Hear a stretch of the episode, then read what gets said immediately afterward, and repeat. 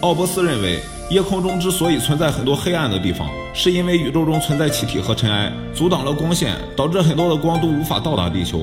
所以在我们看来，宇宙就是黑色的，只有一点发光的天体。但是随着物理学的发展，这个推论很快就被打破了。因为气体和尘埃吸收光线以后，会以电磁波的形式辐射出去，这就会导致宇宙变得更加明亮，而不是如此的黑暗。既然有物质遮挡光线这一理论站不住脚，那么还有其他的说法吗？有人认为是光速的原因导致的。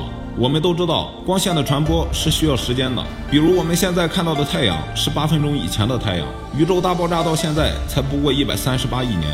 也就是说，我们现在能看到的最远的光，是一百三十八亿光年之前的星体发出的。